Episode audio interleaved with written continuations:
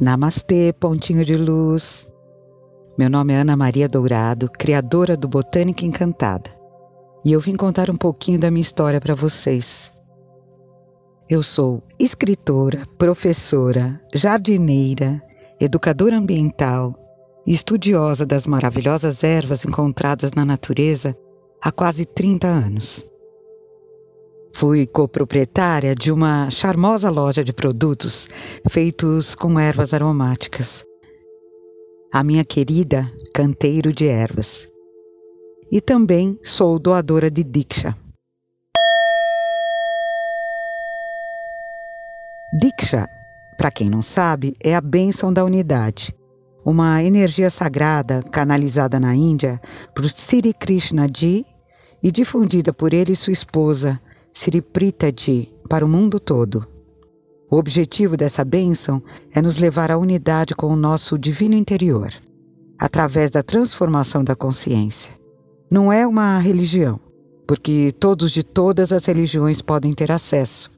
Resumindo, o doador de Diksha atua como uma flauta por onde a energia dourada flui para outra pessoa. Essa energia ajuda a acender a luz no coração de quem recebe. E quando essa luz se acende, há paz, clareza, leveza e unidade com o todo. E é possível assim começar a enxergar o caminho de volta para casa. Esse podcast pretende trazer informações, curiosidades, dicas e receitas de como olhar para o reino vegetal de uma forma diferente, levando em conta também, além de todas as belezas e os benefícios das plantas, sua energia divina. Agora, vou fazer uma pergunta. Se o reino vegetal é um reino, quem são o rei e a rainha?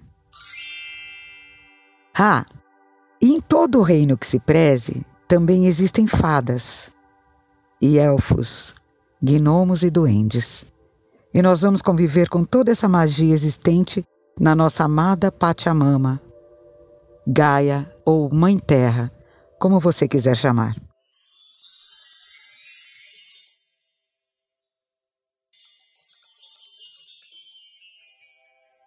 Que venha o primeiro episódio.